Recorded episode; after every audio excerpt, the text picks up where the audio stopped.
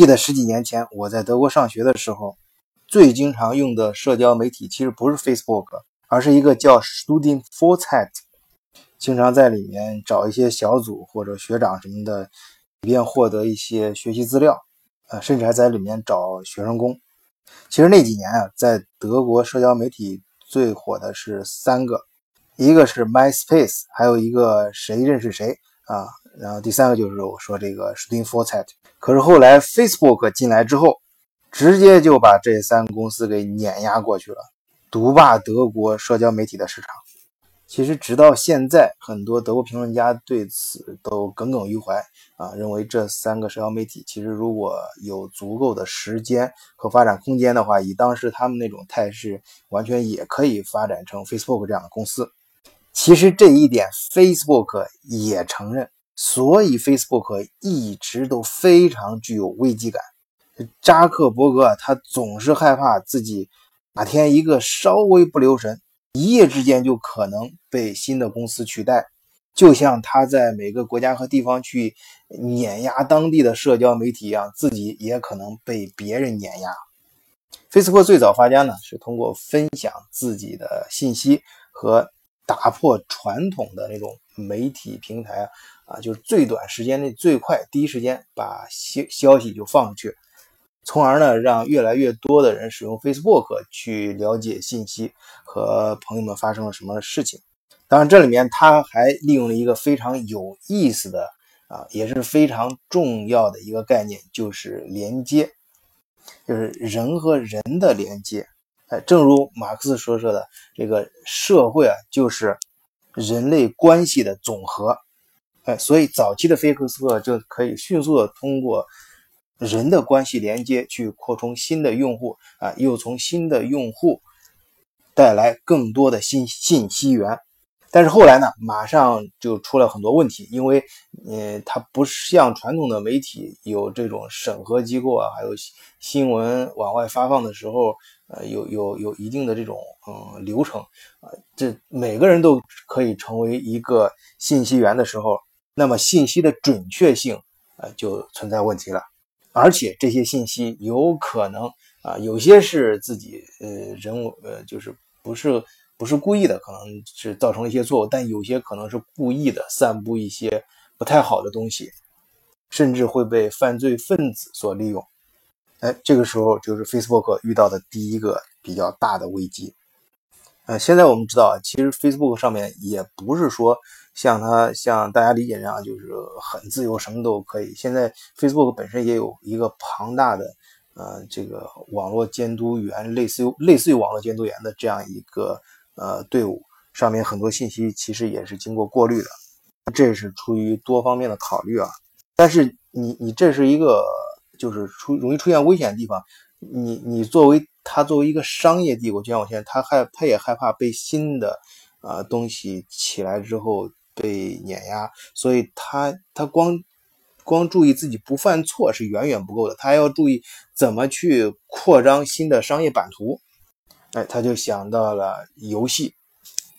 呃，我们也可以看到啊，Facebook 这几年连续他自己呃也收购了一些虚拟呃现实这种游戏嗯装备的公司，包括一些游戏公司，包括 Facebook 上自带的一些呃网络游戏，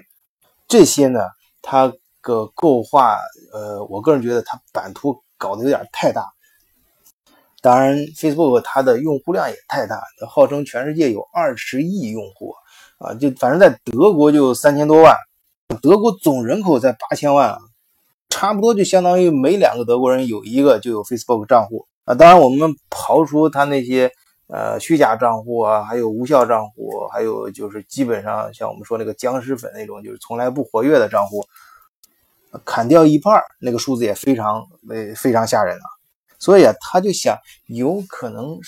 能不能在网上构建一个类似于网络帝国的这样一个新的国度啊？每一个人都有一个虚拟的面孔啊，在这个呃网络虚拟的世界里面，哎，你可以想象一下，你戴上一个 VR。眼镜你就直接进入了另外一个世界，在那个世界里面，你可以选择自己的外观、长相和职业，呃，可以干很多你现实世界中啊干不了的事情，啊，甚至以后你的生日派对，你就直接放在那个地方举，嗯呃去举办啊。那到你你认识的很多一些朋友，可能也以不同的面孔来参加你的生日派对，等等吧。呃，这个 Facebook 想打造这样的一个世界。但当然是一个非常宏大的，当然这也跟呃硬件的发展也息息相关。所以现在正在进行的过程中，我们还不知道未来它是不是有可能有可能是 Facebook 把这个事儿弄弄到一定程度，他自己挂了，然后后面哎后给给给后面的公司当垫脚石，你要后面其他公司把这事儿做成了，这也有可能啊。总之在。这一块开拓新版图，这这个在游戏这一块啊，他的想法非常宏大，也非常好。但是至少说明 Facebook 是非常具有危机感的，在用户分层上，呃，Facebook 的危机感也非常强，因为他们发现啊，现在呃用 Facebook 的越来越多的人是集中到呃三十四十岁往上的这个年龄阶段，而越来越多的年轻人。是在用呃呃 WhatsApp 啊，Instagram，就是这种呃的比较短的、快捷的、快速的啊新的这种媒体社交平台。这个 Facebook 当然看在眼里，但那干着急也没办法。还好他把 Instagram 纳入麾下，多少能够在年轻人的啊市场上找回一些份额来。但是作为以创新和不断革新，呃，标榜的德国人来说，他们在这一块当然是不服气啊！一直就我刚刚开篇说的，他们对，呃，那三个自己德国公司被 Facebook 给排挤出市场是耿耿于怀。所以近两年呢，也冒出一些新的德国社交媒体，当然是呃呃有个非我个人觉得是非常德国化的，就是他们更注重社群。啊，就专业社群的打造，还有就是地域性的这种呃社交平台。你比如说 Nextdoor，还有 Knockdown，啊，这个翻译过来意思就是反正嗯，就是邻邻居的意思，反正就是更注重更更注重呃打造嗯，就跟你有关的啊，或者地域有关，或者兴趣有关，反正总之呃非常强调这种有效的连接方式。哎，这些德国公司最近，呃，也是以初创公司的形式出现，但发展的非常快。当然了，他们，呃，虽然现在他们已经占有一定的，在德国已经占有一定的市场空间，但是还远远达不到那种可以，呃，跟 Facebook 交换，甚至于让 Facebook 注意到它的地步。